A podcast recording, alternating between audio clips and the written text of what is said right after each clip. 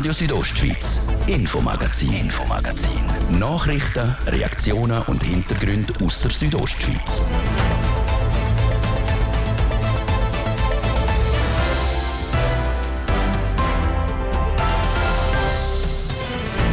Dass es in Graubünden eine Wohnungsknappheit gibt, das ist nichts mehr Neues. Eine Studie der Fachhochschule Graubünden zeigt jetzt aber auf, wo die Gründe für die immer weniger und immer teurer werdenden Wohnungen liegen. Wir haben Kolonialisierung der Unterländer. Sagt die Expertin der Fachhochschule Graubünden, das ist aber nicht der einzige Grund. Dann schauen wir zurück auf den Sommer. Zum einen mit einem Fazit vor Badesaison und zum anderen mit einem Fazit vor Zugvogelsaison. Und gestern hat es ein spezielles Derby gegeben. Das erste Mal sind die Frauen vom FC Thusis Katzis und die vom FC Chur in Meisterschaft aufeinander getroffen. Das Thema heute im Infomagazin vom Donnerstag am 14. September. Am Mikrofon für euch ist Manuela Meuli. Einen schönen Abend miteinander. Wohnungen werden immer teurer und teurer. Dazu kommt, dass es auch immer weniger Wohnungen gibt. Das Problem kennen vor allem die Bündner Tourismusgemeinden. Gründe für die Wohnungsknappheit gibt es gerade mehrere. Das zeigt jetzt auch eine Studie der Fachhochschule Graubünden. Livio Biondini hat sich damit auseinandergesetzt. Das Raumplanungsgesetz sagt, dass nur Gemeinden, die über 15 Jahre Zuwanderung haben, wachsen dürfen. In den Berggemeinden gibt es aber seit Jahren schon Abwanderung. Auch wenn es neue Wohnungen bräuchte, dürfen keine gebaut werden. Durch das Zweitwohnungsgesetz verschärft sich das umso mehr, wie auch Christine Seidler von Fachhochschule Graubünden sagt. Ich weiss jetzt von einer Gemeinde, die das Hotel umnutzen zu Erstwohnungen. Und die dürfen nicht, weil sie keine Zuwanderung haben. Aber die Leute, die wollen, die können nicht kommen, weil sie keine Wohnungen haben. Also es ist wirklich eine ganz, ganz schwierige Situation. Die zwei Gesetze in Kombination mit aktueller Wirtschaftslage und Corona sind treibende Faktoren für das Problem der Wohnungsknappheit. Durch Corona haben sich neue Arbeitsformen durchgesetzt, was auch der Wohnsitz in den Bergen wieder attraktiver gemacht hat plötzlich eben mit dem Homeoffice hat man einen Tapetenwechsel gemacht. Die Berge sind wunderschön, wenn man sowieso online kann arbeiten kann, quasi biken und gleichzeitig Geld verdienen. Cool, oder? Was will man mehr? Und das hat einen riesen Rand auf die Immobilien. Das Zweitwohnungsgesetz lässt so, dass Gemeinden, die schon über 20 Prozent Zweitwohnungen haben, was rechtlich das Limit wäre, altrechtliche Wohnungen oder Wohnungen, die ortsbildprägend sind, dürfen zu Zweitwohnungen umwandeln. Und wenn die Nachfrage so hoch ist und ich quasi Grundeigentümerin bin, ja, wem verkaufe ich es? Jemandem, der mir 500'000 zahlen kann oder jemandem, der mir 5 Millionen zahlt. Also wir haben Kolonialisierung der Unterländer. Durch die große Nachfrage und das kleiner werdende Angebot steigen also auch die Preise. Eine der Gemeinden in Graubünden, die stark von Wohnungsnot betroffen ist, ist St. Moritz. Von den rund 5500 Wohnungen sind fast die Hälfte davon Zweitwohnungen. Der Reto Matossi vom Gemeinsvorstand St. Moritz erklärt, wer die Lage bei ihnen ist. Es ist ja so, dass wir die Wohnungen, die Wohnungsknappheit ein bisschen dem verschulden haben, dass einige Wohnungen vielleicht leer stehen, aber zum Teil auch Vierzimmerwohnungen, wo früher Familien drin gewohnt haben, wo jetzt vielleicht nur noch ein Ehepaar lebt oder vielleicht nur noch eine Frau oder ein Mann drin lebt, immer noch in der gleichen Wohnung sind und das führt zu einer gewissen Verknappheit der Wohnungen. Die Gemeinde St. Moritz probiert darum jetzt, den Wohnungsbau zu fördern. Neue Wohnungen in verschiedenen Grössen und für die verschiedenen Bedürfnisse. St. Moritz will ja auch wieder ein Bevölkerungswachstum haben und für das müsse man auch etwas tun. Es ist ja so, dass wir eigentlich die Idee haben, dass wir würden auch Liegenschaften käuflich erwerben. Das heißt, wenn jemand sagt, ja, ich habe eine Erstwohnung, ich habe kein Nachkommen, dass die Gemeinde sagt, ja, wir wären bereit, zum, zum etwas zu kaufen. Hat man in einer Liegenschaft im letzten Herbst können machen und von dem her glauben wir, dass, dass man so auch noch mal Möglichkeiten hat, um vielleicht noch etwas Liegenschaften, etwas Wohnungen mehr zu haben. Selbstverständlich sind dann das Erstwohnungen und dementsprechend auch Leute da, da wohnen, die das ganze Jahr da ihren Mittelpunkt haben. Und das ist eine zweite Möglichkeit, die man auch probiert. Viel Platz zum Bauen gäbe es nämlich nicht mehr in St. Moritz. Es gibt noch vier Baufelder, die genutzt werden können. Aber was passiert, wenn diese Felder aufgebraucht sind? Ja, das ist eine gute Frage. Wenn man kein Bauland mehr hat, keine Reserve mehr hat, dann gibt es zwei Möglichkeiten. Man schafft neue Baulandreserven, indem man Bund Kanton kann aufzeigen kann, äh, wir haben jetzt alles eigentlich bebaut, besonders intern, wir haben alles verdichtet und jetzt brauchen wir trotzdem, wir können aufzeigen, wir brauchen trotzdem mehr und äh, mehr Bauland, es kommen trotzdem noch mehr Leute zu uns, uns wohnen und dann gibt es Möglichkeiten, um wieder Bauland zu mobilisieren. Der Reto Matossi vom Gemeinsvorstand St. Moritz mit Lösungsvorschlägen, um gegen die Wohnungsknappheit vorzugehen. Es ist also nicht einfach, das Problem anzugehen. Wie das Beispiel von St. Moritz zeigt, sind Gemeinden aber bemüht, da etwas zu verändern. Der Beitrag der ist in Zusammenarbeit mit dem TV Südostschweiz entstanden. Rauchschwalben, Fischadler und Turteltauben. Das sind nur ein paar den Zugvogelarten, die einmal von Frühling bis Herbst bei uns sind. Langsam aber sicher machen sie sich jetzt wieder auf den Weg zurück in wärmere Gegenden. Zeit also, um ein Fazit zu vor diesjährigen Zugvogelsaison. Gewisse Wetterkapriolen haben das Barnen der Vögel im Kanton nämlich recht zugesetzt. Unser Vogelfreund der Immanuel Giger berichtet. Jedes Jahr, wenn die wärmeren Jahreszeiten anfangen, kommen Zugvögel zu uns. Jetzt, wo die Temperaturen langsam wieder gehen, verlöhnt sie uns wieder. Langsam also Zeit, um am Weidehopf, am Schwarzmilan, der Nachtigall oder am Rotkelchen auf Wiederschauen zu sagen. Der Fachmann für Ornithologie und Vogelschutz vom Amt für Jagd und Fischerei vom Kanton Graubünden, der Sergio Wellensohn, schaut zufrieden auf die diesjährige Saison der Zugvögel zurück. So wie es aussieht, ist dieses Jahr eigentlich ein normales Jahr. Also es ist jetzt nicht ein Ereignis wo uns besonders aufgefallen wäre, negativ oder auch positiv. Wir haben die üblichen Vogelarten, die wir überwachen, sind Steinadler, Wiedehopf, Uhu, Wachtelkönig, also das sind doch einige und dort sieht es nach einem nicht herausragenden Jahr aus, aber auch nicht nach einem sehr schlechten Jahr. Also wir sind im normalen Bereich. In Graubünden hat es keine Vogelkrankheiten gegeben und auch mit dem Wetter, wo der Sommer von neuen Rekordtemperaturen und starken Regenfällen prägt war, sind die meisten Arten gut klargekommen bis auf eine Ausnahme das Jahr. Mit ein paar Tagen heftigem Regen im August hat es relativ viele tote Schwalben gegeben. Das fällt natürlich den Leuten auf. Wir haben auch einiges an Meldungen deswegen gekriegt. Das ist aber tatsächlich gesehen nicht einmal so selten. Das sind häufig auch junge Vögel, die dann halt in dieser Zeit, wenn es so stark regnet, nicht jagen können und durch das verhungern. Das können auch relativ viele Vögel sein, die so sterben. Aber wenn wir ein natürliches Umfeld haben, dann gibt es das all paar Jahre einmal und ist dann auch nicht, sage jetzt mal, katastrophal für den Bestand, solange sich die wieder reproduzieren können im nächsten Jahr. Jahr. Durch den Klimawandel und die höheren Temperaturen verändert sich das Wetter und so auch die Bedingungen zum Nahrung finden. Sollte sich das häufen, könnte es bedrohlich werden für die Vögel. Auch droht der Schweiz laut zwei Studien vom Bundesamt für Umwelt ein grosser Biodiversitätsverlust. Ganze 17 Prozent von allen Arten sind vom Aussterben bedroht. Das hat auch auf die heimische Vogelwelt einen großen Einfluss. Vögel sind, was das betrifft, einerseits auch von Wissenschaft her ganz spannende Organismengruppe, weil sie einfach wahnsinnig gut die verschiedenen Nischen in der Ökologie aufzeigen. Darum sind sie einfach ein guter Indikator, wie es der Biodiversität geht. Und natürlich, wenn die Biodiversität abnimmt, so nehmen auch Vögel stark ab weil sie ja ein Teil der Biodiversität sind einerseits und andererseits natürlich als starke Organismengruppe in der Verwertung von Insekten auch sehr stark für die Insekten betroffen, wenn die zum Beispiel zurückgehen. Der Kanton Graubünden bemüht sich mit seiner neuen Biodiversitätsstrategie aber zum Vögel und Biodiversität zu schützen, so der Sergio Wellenson weiter. Aktuell ist also größtenteils alles in Ordnung. Trotzdem muss geschaut werden, dass Zugvögel auch in Zukunft gute Bedingungen bei uns haben.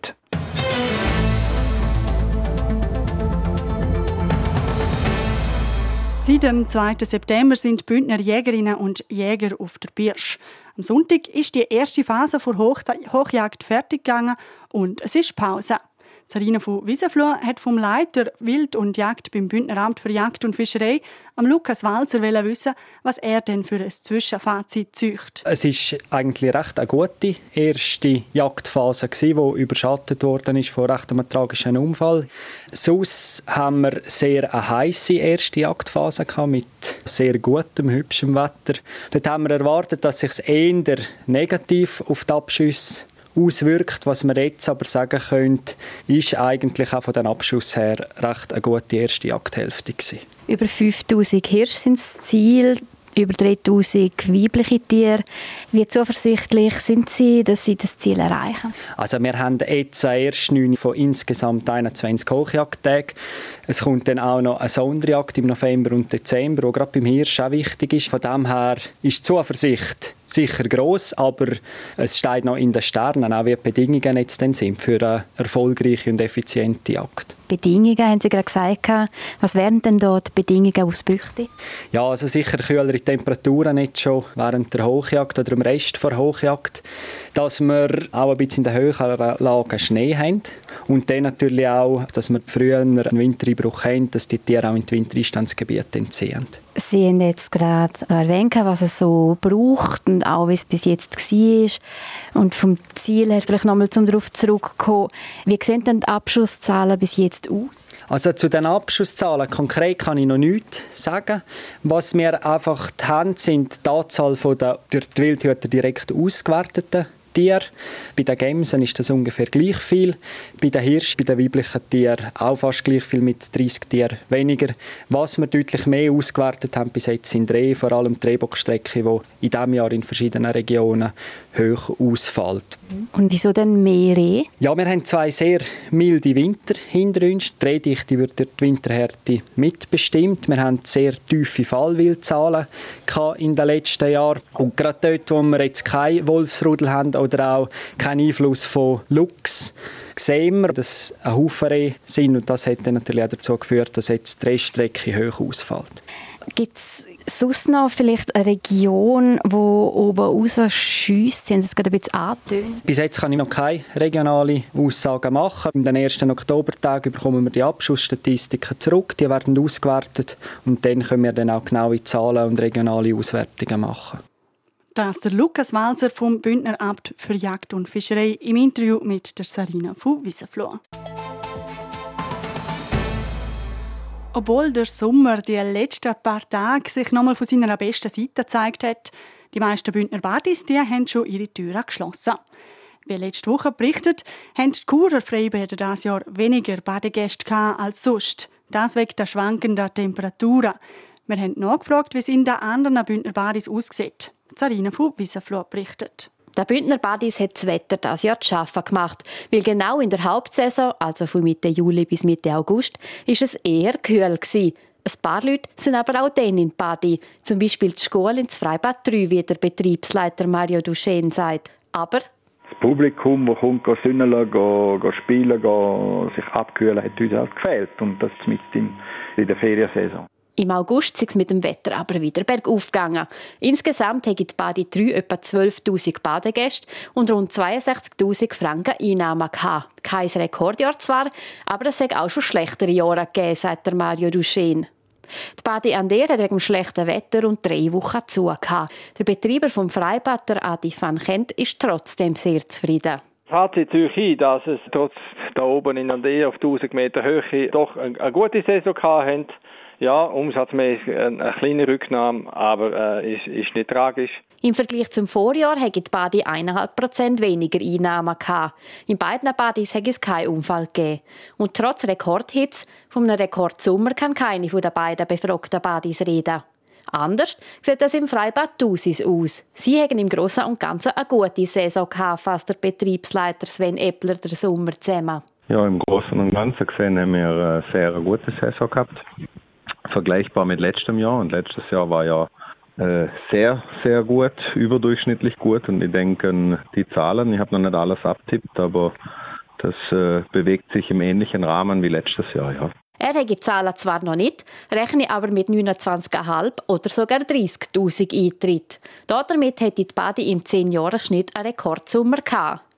Am meisten Betrieb hat aber auch die Baditusis nicht während der Sommerferien gehabt, sondern in der Schönwetterphase, gerade dann, wo die Schule wieder angefangen hat.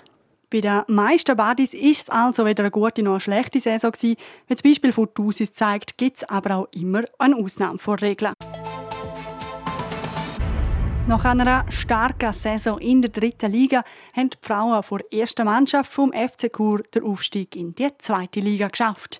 In dieser neuen Liga treffen sie auch auf Teams aus der Region. Und das war gestern der Fall. Die Churer Frauen haben das Heimspiel gegen den FC Thusis Kazis Wie das Bündner Derby ausgegangen ist, der Luciano Cherry und der Patrick Ulber. Die Frauen vom FC Thusis Katzis gewinnen das Spiel mit 3 zu 2. Lang hat es nach einem klaren Sieg ausgesehen. Erst in der Endphase schiessen die Kurerinnen das 3 zu 1 und dann auch noch das 3 zu 2. Zum Spiel sagt Stürmerin von Kurs 97, Magdalena Marojevic. Ich finde, am Anfang hätte man ein besser reinstarten Gegen den Schluss hat man gemerkt, auch wenn wir 3-0 am Verlieren waren, haben wir äh, den Kampfgeist gezeigt. Wir haben nicht aufgeben dann haben wir das 3-1 gemacht und das 3-2. Hätte man noch ein bisschen Zeit gehabt, denke ich, hätte es noch länger vielleicht für das Unentschieden, aber so ist das Spiel. Es geht 90 Minuten und das ist bei allen Spielen so. Es sei nicht einfach, um den Erfolg von früher in die höhere Liga mitzunehmen. Mit dem Aufstieg kämen die auch neue Herausforderungen auf das Team zu. Also das Niveau ist natürlich höher, intensiver, aber äh, für uns ist es ja gut, wenn es mal wieder eine Herausforderung ist. Wir müssen daran arbeiten, an all den Sachen, die wir jetzt hier gelernt haben aus dem Spiel. Jedes Training probieren wir einfach das Beste daraus zu machen, um nachher wieder besser zu werden, um alles auskorrigieren. Und dann probieren wir von Spiel zu Spiel besser zu werden. Wir haben ja gewusst, am Anfang klappt es ja nicht direkt. Das wäre ja schon extrem gewesen. Nicht nur Kur 97 spielt in dieser Saison in einer anderen Liga, auch die Frauen vom FC Thusis Katzis. Im Gegensatz zu Kur sind sie aber von der ersten in die zweite Liga abgestiegen. Nach dem Abstieg möchte man in der tieferen Liga starke Saison zeigen. Darum ist die Stürmerin Laura Pinto Martins froh über den 3 zu 2 Sieg. Die drei Punkte sind sehr erlösend. Wir haben sicher sehr müssen kämpfen. Ich glaube auch unsere Kräfte haben ein bisschen nachgelassen. Also wir sind super 3-0 in Führung gegangen und sind mega gut im Spiel gewesen. Beide Teams haben mega gute Chancen gehabt und dann haben wir ein bisschen nachgelassen. Passiert, ist nicht gut, werden wir sicher verbessern. Aber ja, sehr erleichternd. Mit verletzten Spielerinnen und einem kleinen Kader sei es nicht immer einfach für den FC Thusis Katzis. Auch dank der Hilfe der zweiten Mannschaft sei es gestern aber gleich gut rausgekommen für das Team. Ein Sieg, der auch für die Moral sehr wichtig ist. Ja, selbst sicher. Ganz, ganz sicher. Auch wir haben sicher den Fokus voll auf die Meisterschaft. Wir wollen so viele Punkte wie möglich holen und einfach alles geben. Und es ist einfach mega schön, Erfolg zu haben mit den Leuten, die man kennt. Und ja, wie eine Familie. So die Laura Pinto Martins vom FC Thusis Katzis. Ihr Team steht aktuell nach vier Meisterschaftsspielen auf dem fünften Platz in der Tabelle. Die Kurerinnen auf dem achten.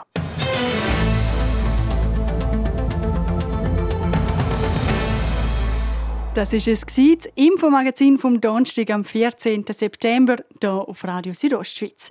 Die ganze Sendung zum Nachlesen gibt es online auf rso.ch oder überall dort, wo es Podcasts gibt. Am Mikrofon verabschiedet sich Manuela Meuli. Danke fürs Zuhören und ciao zusammen. Radio Südostschweiz, Infomagazin, Infomagazin. Nachrichten, Reaktionen und Hintergründe aus der Südostschweiz.